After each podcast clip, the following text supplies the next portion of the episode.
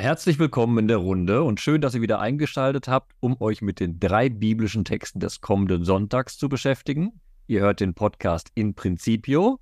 Mein Name ist Till Magnus Steiner und ich bin der Alttestamentler hier im Bunde.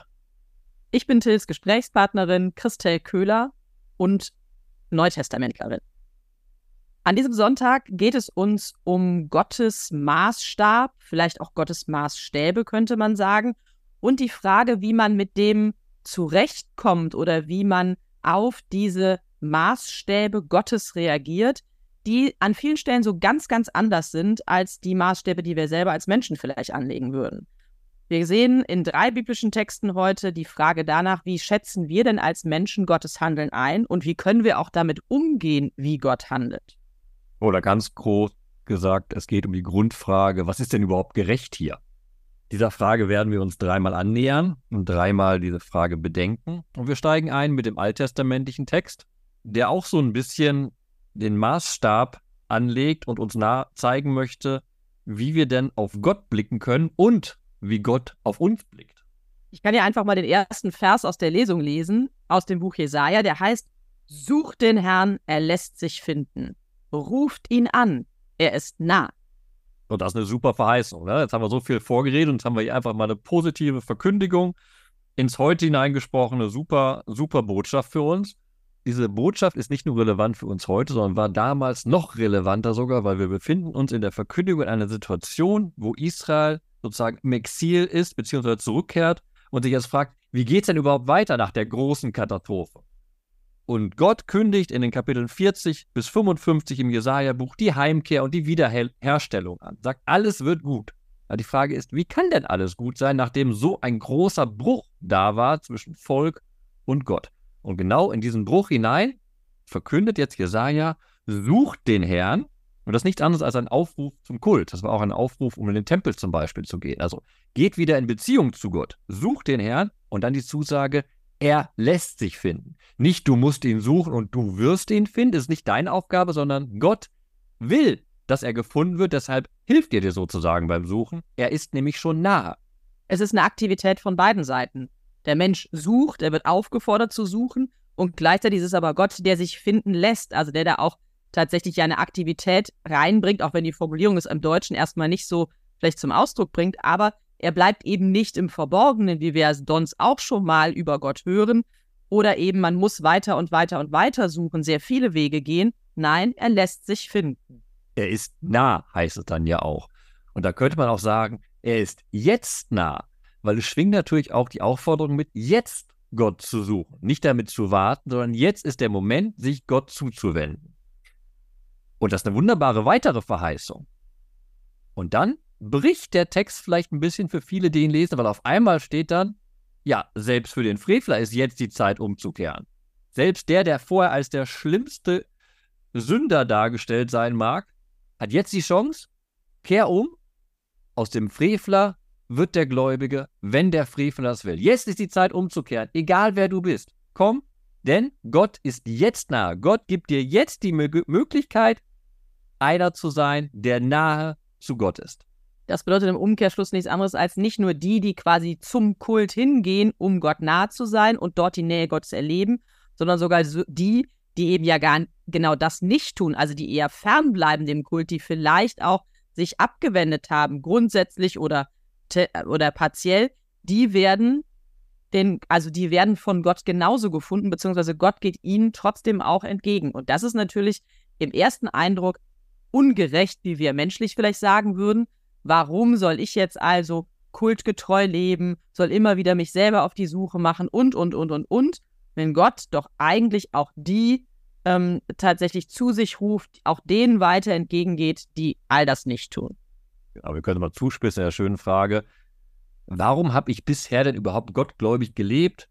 Denn selbst der Frevler dieses dasselbe jetzt genießen kann, worauf ich die ganze Zeit gehofft habe. Also andersrum gefragt, ja, ist das denn wirklich gerecht? Natürlich steht dann im Text am Sonntag, den wir lesen, denn er ist groß im Verzeihen. Und da denkt man wieder, ja, das ist ein wunderbares Gottesbild, das spricht von der Barmherzigkeit, Gott der Liebe. Das ist es doch genau. Aber, und das machen wir jetzt sehr, sehr deutlich bei uns im Podcast hier, es ist natürlich auch berechtigt und durch und durch menschlich zu fragen, warte mal, Aber wie kann das denn gerecht sein? Natürlich Barmherzigkeit, aber es muss doch auch gerecht sein. Es muss doch etwas bedeuten, wenn ich zum Beispiel die ganze Zeit bei Gott war, ihm nahe war, versucht habe, ihm nahe zu sein und der Frevler das Gegenteil gemacht hat, aber wir beide kriegen dieselbe Verheißung zugesprochen.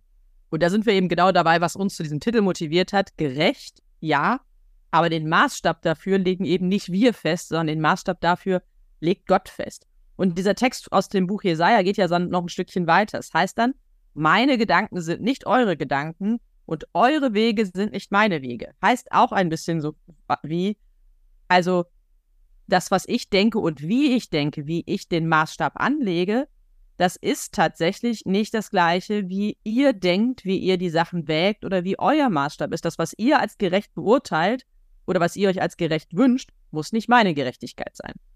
Ja, wir haben hier, was du gerade gesagt hast, die Definition des Maßstabs, den wir in Betracht ziehen müssen. Und da wird sehr, sehr deutlich auch gemacht, dass eben hoch der Himmel über der Erde ist und ebenso hoch auch die Wege Gottes über den Wegen und auch den Gedanken der Menschen. Das ist ein schönes Bild von Höhe und Tiefe, so unerreichbar. Der Himmel ist ja das Unerreichbare. Und er sagt im Endeffekt, ja, auf Erden gibt es ein anderes Gerechtigkeitsverständnis als im Himmel. Weil im Himmel treffen sich Barmherzigkeit und Gerechtigkeit. Und das ist der entscheidende Maßstab, der hier passiert. Und das ist jetzt keine Philosophie, die da entworfen wird, sondern ganz konkret auch so gewollt und gesagt von Gott. Weil man muss kurz bedenken bei diesen Worten, wir haben von Gedanken gesprochen und von Wegen. Das ist alles sehr konkret im Hebräischen. Diese Machshavah sind nicht irgendwelche Pläne, Ideen, die man hat, sondern das sind konkrete Pläne, die umgesetzt werden sollen und die Wege sind konkrete Wege, die gegangen werden sollen. Und Gott sagt im Endeffekt, was ihr vielleicht jetzt als ungerecht versteht, ist mein Heilsplan. Ich führe nämlich aus meiner Gerechtigkeit heraus direkt zur Barmherzigkeit. Und diese Barmherzigkeit gilt im Ende allen, die mich suchen. Sei es die, die schon gläubig sind, oder seien es die, die noch nicht gläubig sind, beziehungsweise sogar die, die Frevler sind. Entscheidend ist dieses eine Kriterium. Sucht mich. Sei ein Gottsucher, dann bist du auf dem Weg, auf dem ich dich führen möchte, zur Barmherzigkeit. Spannend ist, dass wir zwischen dem ersten und dem letzten Vers in dieser ja sehr kurzen Lesung, sind ja nur drei Verse oder vier Verse, ja dann doch so einen ziemlichen Sprung haben erstmal. Denn auf der einen Seite heißt es am Ende eigentlich, es gibt eine ganz große Differenz zwischen Himmel und Erde und das eine ist der Maßstab, das, was im Himmel passiert und das auf der Erde. Also da hat man vielleicht auch Maßstäbe, aber eigentlich muss man sich an den himmlischen orientieren. Nur sind die sehr weit voneinander entfernt an vielen Stellen, wie wir realistisch wissen. Und gleichzeitig heißt es im ersten Vers, er ist nahe. Also trotz dieser Differenz, dass eben Himmel und Erde durchaus auch mal weit auseinander sein können, ist Gott nahe. Und das bedeutet auch, wenn er nicht durchschaubar ist, dass er trotzdem nah ist und das hat was mit einer Form von Treue und vielleicht auch in einer positiven Art und Weise einer Berechenbarkeit Gottes zu tun, nämlich, dass er, wenn er einmal sagt, das ist meine Form von Gerechtigkeit, ich mich auf diese Gerechtigkeit auch einstellen kann. Die nervt dann vielleicht manchmal, weil auch die Frevler von ihr profitieren können, aber sie zieht sich eben wie ein roter Faden durch. Wir können das sogar verbinden, weil wir haben ja am Ende des Textes dieses Motiv des Weges, die Gegenüberstellung der menschlichen Wege und der göttlichen Wege. Gott ist eben auf seinem Weg, um nah zu sein. Das genau in diesem, dieser Situation bei Jesaja. Gott hat seinen Heilsweg bis hierhin gegangen, um jetzt nun seinem Volk wieder nahe zu sein, nachdem er dem Volk fern war in der Katastrophe. Jetzt ist er da, jetzt ist er nah und jetzt ist die Zeit, diesen Weg nachzugehen, meinen Weg zu überprüfen und zu hoffen, dass er doch sich schneidet bzw. zusammenläuft mit diesem einen Weg, der so ganz anders ist, der eben zu dieser Barmherzigkeit führt. Und das ist ein Lernprozess, der auch da nahegelegt wird. Der Lernprozess ist ja nichts anderes als diese Aufforderung am Anfang, die wir zitiert haben. Ich zitiere nochmal: Sucht den Herrn, er lässt sich finden, ruft ihn, er ist nah. Und ich würde da gerne zufügen: Jetzt, jetzt ist das, ist der Moment, das zu verstehen. Egal wer ich bin, jetzt ist der Moment, Gott zu suchen und ihm nachzufolgen. Und diese Herausforderungen sind tatsächlich auch ein paar schwer arbeitende Menschen im Evangeliumstext gestellt. Das ist nicht die brillanteste aller Überleitungen, aber im Evangelium sind wir in diesem berühmten Himmelreich-Gleichnis von den Arbeitern im Weinberg. Die, also, wo eben ein Gutsbesitzer rausgeht und immer noch mal Leute anwirbt, damit sie bei ihm im Weinberg arbeiten und er hat mit denen, die am Anfang einge, angeworben hatten, einen Lohn ausgemacht von einem Denar und er wirbt eben all, den ganzen Tag über weitere an. Und am Ende kommt zu diesem großen Showdown, das ist ja, glaube ich, wirklich gut bekannt, wo eben alle den gleichen Lohn erhalten. Und dann kommt dieser Satz von den Letzten, also von denen, die zuerst angeworben wurden und die aber als Letzte den Lohn erhalten und sagen, die sagen dann eben, aber die anderen, die haben doch nur eine Stunde gearbeitet und du hast sie uns gleichgestellt. Das ist genau dieser Unterschied zwischen deine Gedanken und unsere Gedanken. Das scheint nicht kompatibel zu sein und die Arbeiter scheinen erstmal ja auch zurecht zu murren. Du hast sie uns gleichgestellt. Das ist ja verständlich. Wenn man das Gleichnis jetzt verfolgt und nicht direkt über Himmel, Heil und alles andere denkt, wird erstmal eine Ungerechtigkeit beschrieben. Da wird jeder Gewerkschaftler sagen, ja, das ist ungerecht. Die einen frühmorgens um 6 Uhr stehen da, arbeiten den ganzen Tag durch die Mittagshitze hindurch. Mittagshitze in Israel ist ja nochmal eine heftige Nummer, ne? Also wirklich im Angesicht ihres Schweißes arbeiten sie den ganzen Tag. Und ja, sie haben am Morgen einen Denar vereinbart als Arbeitslohn. Okay. Aber wie kann es dann sein, dass eine Person, die nicht in der Mittagshitze geschuftet hat, die nur eine Stunde vor Arbeitsende kommt, weil eigentlich eine Person auch die ungeeignet sein ist, weil den ganzen Tag hat niemand anderes dieser Person eine Arbeit gegeben. Diese Person kommt jetzt, arbeitet lockerflockig eine Stunde und bekommt den kompletten Tageslohn. Das ist nicht gerecht. Deswegen ja auch dieses schöne Murren der, der letzten, also derjenigen, die zuerst angefangen haben zu arbeiten, die zuletzt den Lohn bekommen, ähm, die murren über den Gutsherrn. Das ist ja ein ganz biblisch durchtragendes Motiv, eigentlich schon aus dem Auszug Israels und Durchzug durch die Wüste. Sie murrten gegen den Herrn, weil sie irgendwie mit dessen Plänen und Gedanken und Wegen nicht klarkommen. Das war ist das Motiv aus dem Buch Exodus, dass Israel nie zufrieden ist mit dem, was es eigentlich hat. Es bekommt Manna, also tägliche Versorgung, aber das reicht noch nicht. Sie haben sprudelnde Quellen bekommen, das reicht noch nicht. Sie wollen immer mehr, was anderes, was Besseres, ohne, das ist ja die Punchline da schon, die wir auch hier treffen, ohne das zu wertschätzen, was sie eigentlich in der Hand haben, was sie eigentlich bekommen. Und was sie bekommen sollen, das sagt der Gutsherr tatsächlich, als er dann ähm, die, das zweite Mal Leute anwirbt. Er sagt nämlich zu ihnen, geht auch ihr in meinen Weinberg, ich werde euch geben, was recht ist. Und damit wird deutlich gemacht, also dieser Gutsbesitzer, der natürlich mit Gott identifiz zu identifizieren ist, der entscheidet, was Recht ist. Und wenn er entscheidet, jedem Arbeiter alleine für seinen Arbeitseinsatz, unabhängig von der Dauer, diesen einen Denar zu, zu geben, dann ist es das, was Recht ist. Dann ist das der Maßstab, den er anlegt. Vielleicht lohnt es sich auch noch mal kurz darauf hinzuweisen, dass hier ja ein Denar genannt wird. Und das ist der damaligen Zeit keine gute Bezahlung und keine schlechte Bezahlung. Aber es ist eine Bezahlung, die das Leben ermöglicht. Ein Tagelöhner kann mit einem Denar leben. Sagen, am Morgen geht der Arbeiter raus und sagt, ich gebe dir das zum Lebensnotwendige, wenn du heute den ganzen Tag für mich arbeitest. Und das ist genau, was alle Arbeiter bekommen. Am Ende des Tages bekommen sie das Lebensnotwendige, diesen einen Denar, mit dem sie leben können.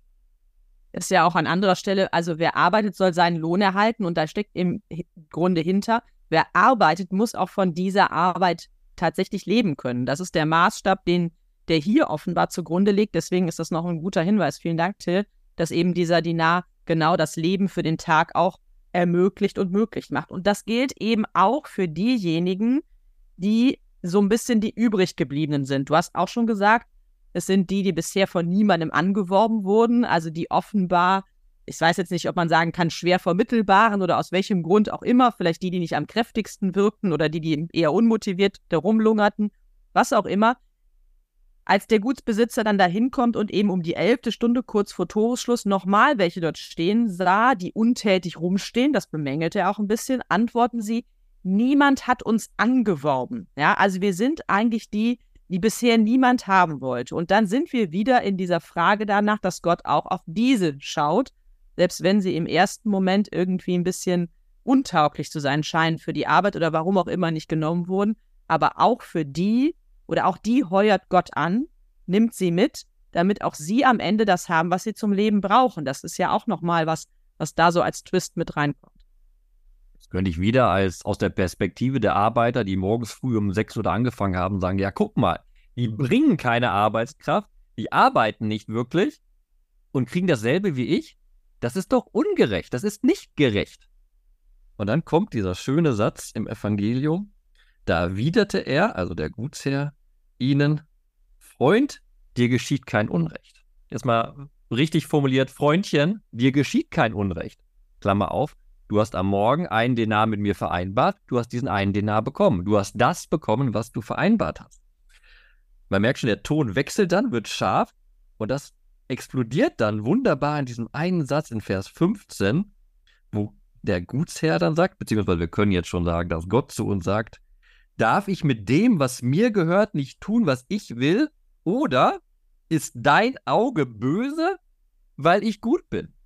Das ist ja die Perspektive. Die Arbeiter, die morgens um 6 Uhr angefangen haben, haben nichts verloren. Sie haben das bekommen, was ihnen zusteht. Sie sind jetzt aber sauer, weil andere das Gleiche bekommen haben.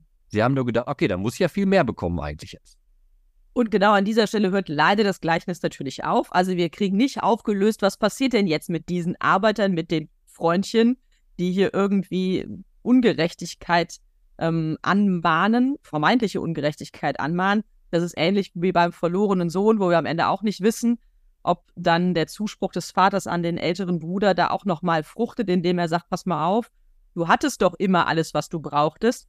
Hier bleibt auch offen, ob diese Arbeiter vielleicht ja eine Form von Einsicht entwickeln oder eine Form von Verständnis entwickeln, dass eben ihnen nichts genommen wurde. Und das ist ja das, worum es am Ende geht. Gott hat eine Form von Gerechtigkeit, eine Form von Güte, die da auch rausspricht. Und diese Güte, die wird nicht weniger, bloß weil ich sie mit vielen teile und bloß weil jeder den gleichen Teil bekommt. Das ist eben anders, als wir es in der menschlichen Welt erleben, wo Güter begrenzt sind und wo je mehr der eine bekommt, je weniger der andere bekommt. Hier ist es so, alle bekommen das, was recht ist, alle bekommen gleich viel und trotzdem ist für jeden was da und wenn dann noch 20 weitere Stunden, bekämen sie trotzdem auch immer noch gleich viel von dieser Güte Gottes ab.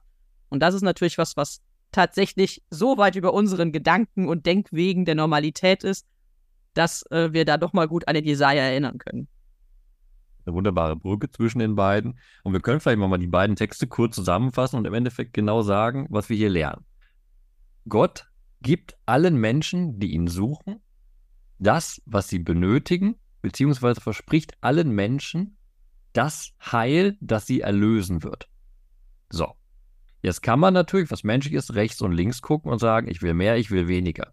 Aber da ist genau der falsche Maßstab angesetzt, die falsche Perspektive gesetzt. Es geht darum, dass wir Heil geschenkt bekommen. Und es geht nun darum, als Mensch darauf zu antworten und daraus zu leben. Es gibt kein mehr und kein weniger an Heil, sondern es gibt im Endeffekt die Frage, reagiere ich darauf, auf diese Zusage des Heils und wenn ja, wie lebe ich daraus? Also führe ich doch im Endeffekt, das ist der nächste Schritt dann, ein ganz anderes Leben, wenn ich mir sicher bin, ja, am Ende bekomme ich das Heil, ich gehe in dieses Heil ein. Da brauche ich keinen Vergleich mit rechts und links. Geht jemand anders in das Heil rein, geht oder? Sondern ich kann aus dieser Perspektive leben und sagen, ja, ich bekomme diesen einen Denar, ich bekomme das Lebensnotwendige. Ich suche Gott und er lässt sich finden. Das ist gewiss und aus dem heraus kann ich leben. Und genau aus dieser Idee heraus schreibt nämlich Paulus in der zweiten Lesung. Ganz genau, ich wollte auch gerade in diese Lesung eintauchen, denn hier wird es konkret. Also das ist ja ein bisschen abstrakt, was wir sowohl in der ersten Lesung gehört haben, als aber auch im Evangelium, weil es ja so eine Modellanordnung ist. Am Ende muss sich das Modellhafte unseres Glaubens, ja, die große Theorie, immer im Konkreten beweisen. Und dafür hilft an dieser Stelle der Philipperbrief, Paulus, der in Gefangenschaft ist. Das ist eine ganz wichtige Grundvoraussetzung, um diesen Brief zu lesen. Er zieht also im Moment nicht herum oder beauftragt rechts und links irgendwen irgendwas zu tun, sondern er sitzt im Gefängnis. Und in dieser Situation des Gefangenseins ringt er mit sich und seiner Berufung. Es ist ein sehr, ein sehr persönlich ringender Paulus, den wir in dieser Lesung, aber insgesamt auch im Philipperbrief erleben. Und das, was ihn trägt, ist eben dieses, diese, äh, dieser Glaube, dieses Wissen um oder das Vertrauen auch auf die Tatsache, dass Gott beständig ist in der Art und Weise, wie er ist, dass er eine Form von Gerechtigkeit, eine Form von Güte und Treue anlegt, auf die sich der Paulus verlassen kann. und in allen Unwägbarkeiten gerade seiner Situation, er weiß, ähm, egal wie es für mich jetzt hier ausgeht, er macht es natürlich ein bisschen dramatischer, aber egal wie es für mich ausgeht, mich kann quasi nichts trennen von Gott und egal welcher Weg mir blüht, Tod oder Weiterleben, sprich Freikommen, das wird etwas dazu beitragen, dass Gottes Güte ähm, sich hier Bahn bricht. In dem Text steht dann, denn für mich ist Christus das Leben und Sterben Gewinn. Und ich gestehe mal ein, ich musste diesen Satz dreimal lesen, bis ich die Syntax überhaupt verstanden hatte und dann überhaupt mir erschließen konnte, was es bedeuten sollte. Aber es fasst sehr gut zusammen, was du gerade gesagt hast.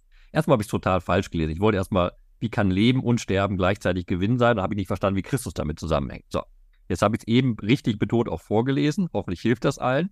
Für mich ist Christus das Leben und Sterben Gewinn.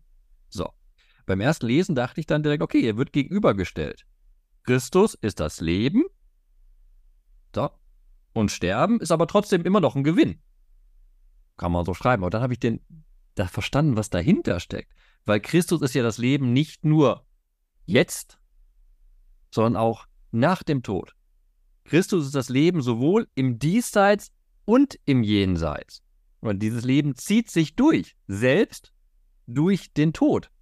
Der Tod ist dann sogar im Endeffekt ein Gewinn und das ist eine unglaublich theologische Herausforderung und keine Aufforderung zu irgendeinem Martyrertum oder zu irgendwie Selbstmord, sondern die Idee, selbst der Tod trennt ja nicht mehr, sondern er, er ist ein Gewinn, indem er mich noch näher bringt zu Christus. Ich lebe schon in Christus, aber dann lebe ich wirklich bei Christus. Und mit dieser Perspektive kann Paulus mit seinem Schicksal da im Gefängnis umgehen, weil er weiß, er lebt und stirbt in Jesus Christus, beziehungsweise das Leben, was er in Jesus Christus hat, endet nicht in hier und jetzt. In Vers 23 geht es dann vielleicht auch nochmal ein bisschen ähm, klarer weiter. Paulus sagt, bedrängt werde ich von beiden Seiten. Ich habe das Verlangen aufzubrechen und bei Christus zu sein, um wie viel besser wäre das? Das ist die Variante Tod. Aber euretwegen ist es notwendiger, dass ich am Leben bleibe. Das ist die Variante am Leben bleiben und eben auch weiter das Evangelium verkünden. Das heißt, auf der einen Seite, er, er lebt diese Berufung, ja, er lebt für das Evangelium unterwegs zu sein, er lebt für seine Berufung ganz mit Jesus Christus verbunden zu sein. Und die Frage ist, ähm, also wenn er, wenn er stirbt, dann erfüllt sich natürlich ein Teil dieser Berufung. Er ist ganz bei Christus, diese Suche nach der Gemeinschaft, die wird zu einem Ende geführt. Das ist das, ne? Aufzubrechen und bei Christus zu sein.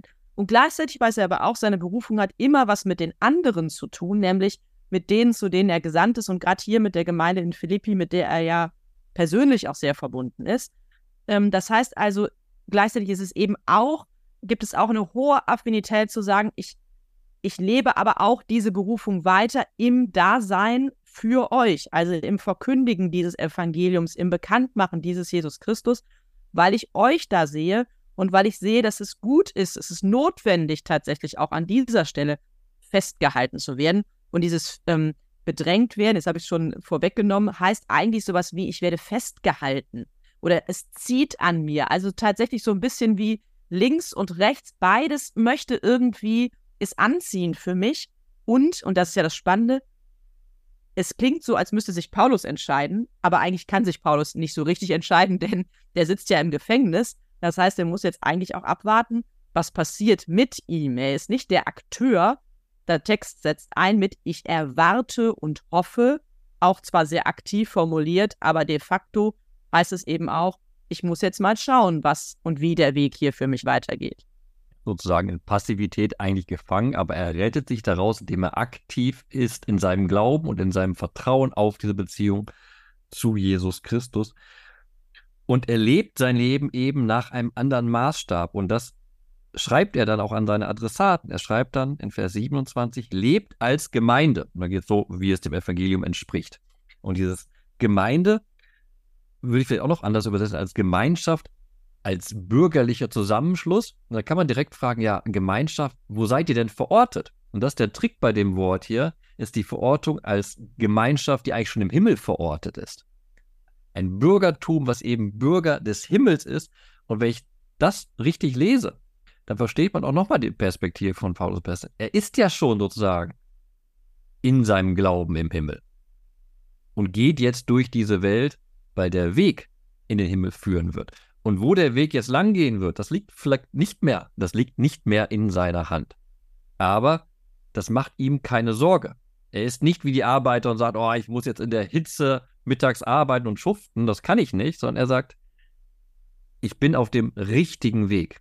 Ich bekomme von meinem Gott auf jeden Fall das Lebensnotwendige und aus dieser Gewissheit heraus kann ich meinen Lebensweg gehen. Egal, ob er jetzt nach rechts oder links führen wird, in Sterben oder weiter in die Verkündigung. Es ist dieses Wissen oder die Hoffnung auf die Beständigkeit Gottes, auf die Treue, die ihn wirklich in dieser schwierigen Situation durchträgt. Und ich würde gern schon meinen Vers anschließen für den kommenden Sonntag. Ich nehme aus dem Jesaja-Text, also aus der ersten Lesung, den Vers 8 mit. Meine Gedanken sind nicht eure Gedanken und eure Wege sind nicht meine Wege. Eigentlich ist es im ersten Moment immer was sehr Anstößiges, weil ich finde, es bedeutet, naja, also es kann auch fast was Überhebliches haben, ne? dass Gott sagt, naja gut, also so wie ich denke und so wie meine Wege sind, das kriegt ihr irgendwie, da, dem könnt ihr euch nie so richtig annähern. Ähm, und das hat auch immer noch diese Spitze, finde ich, zu sagen, okay, es gibt immer diese Unerreichbarkeit Gottes und das ist ja auch gut so. Ich finde, das ist auch wichtig für ein Gottesbild, dass es immer noch ein Meer gibt. Und gleichzeitig hat es etwas, also Doppeltes, weil sich Gott ja trotzdem immer wieder ähm, oder uns immer wieder Anteil haben lässt an seinen Gedanken, an seiner Art und Weise auf die Welt, auf uns, auf unser Miteinander zu schauen, indem er uns Regeln mit an die Hand gibt, wie wir dieses Miteinander in seinem Maßstab gestalten können, wenn ich an den Dekalog denke etc. Also es gibt eine Möglichkeit, diese Gedanken Gottes zu begreifen durch das, was er uns mitgibt. Und es gibt eben die Chance, diese Gedanken und Wege Gottes zu ergründen, dann auch nochmal ganz konkret, indem ich tatsächlich schaue, wie handelt denn Jesus? Wie, wie erzählt er von seinem Vater, aber wie geht er auch konkret mit den Menschen um? Dadurch wird etwas von den Gedanken Gottes sichtbar, von der Art und Weise, wie tatsächlich und damit irgendwie dieses, ja, diese, diese, dieser große Graben, der erstmal da zu sein scheint zwischen Himmel und Erde, der wird damit überwunden. Und das lässt dann auch mich hoffen, dass ich tatsächlich trotz der Tatsache, dass so viel Raum dazwischen ist, immer ein bisschen mehr auch von den Gedanken Gottes verstehen lerne. Ich will am Sonntag nochmal drüber nachdenken, welche Perspektive ich auf diesen Maßstab genau einnehme. Und des, deshalb nehme ich aus dem Evangelium diesen wunderbaren kurzen Fragesatz raus. Oder ist dein Auge böse, weil ich gut bin? Und eine kurze Anekdote dazu, weil die sehr gut dazu passt und das definiert, warum ich das, warum ich am Sonntag genau über diesen Vers nachdenken möchte. Ich musste meiner Tochter vor ein paar Wochen einmal das deutsche Wort Neid erklären, weil ich mit ihr darüber reden wollte, ob sie neidisch auf eine Freundin ist. Und sie verstand das Wort neidisch nicht, aber habe ich es versucht zu erklären. Habe einfach ein simples Beispiel gewählt und habe gesagt, guck mal, bei unserer Nachbarin Larissa im Garten blüht alles, was sie anpackt. Alles blüht da, ist wunderbar und bei uns nicht. Habe ich gesagt, ich bin neidisch auf ihre Blumen ich will auch so schöne blühende Blumen bei mir im Garten haben, aber es klappt nicht. Ich bin neidisch. So. Die Botschaft, die meine Tochter daraus genommen hat, war ganz simpel. Oh, Papa ist neidisch und will diese Blumen haben. Das ist ja ungerecht. So. Also, dass wir nicht solche Blumen haben. Das wirkt jetzt ein bisschen platt, aber ist ein Beispiel für mich zu sagen, okay, wo wandle ich ganz einfach doch Neid in Dankbarkeit um, wenn ich eben nicht böse auf etwas drauf gucke, sondern sage, wow, da ist so viel Gutes geschenkt und das Gute in den Vordergrund stelle und wirklich sage, guck mal, da, da blüht etwas auf, da, da funktioniert etwas. Das ist jetzt nicht meins, aber es ist umso schöner, dass es da aufblüht.